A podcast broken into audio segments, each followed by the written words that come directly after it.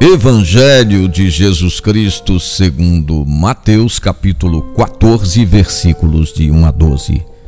A fama de Jesus chegou aos ouvidos do rei Herodes. Ele tinha mandado prender João, acorrentá-lo e colocá-lo na prisão por causa de Herodíades, a mulher de seu irmão Filipe. João dizia a Herodes: Não te é permitido viver com ela. Por ocasião do aniversário de Herodes, a filha de Herodíades dançou diante dos convidados e agradou tanto a Herodes que ele prometeu dar a ela tudo o que pedisse. Instigada pela mãe, ela pediu: Dá-me aqui num prato a cabeça de João Batista. O rei ficou triste, mas mandou cortar a cabeça de João na prisão.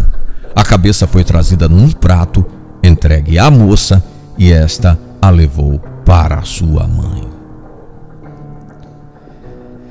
Três décadas antes, Herodes o Grande tentou eliminar Jesus ainda criança. Agora, um filho seu, Herodes Antipas, ouviu falar de Jesus e se questiona sobre a sua identidade. Na realidade, ele estava diante de João Batista. Herodes gostava de ouvi-lo, mas nunca admitiu seguir o seu caminho.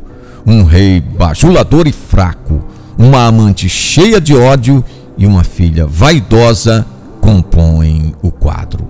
Mas o rude profeta não se inclina diante do poder e denuncia: Não te é lícito viver com a mulher do teu irmão.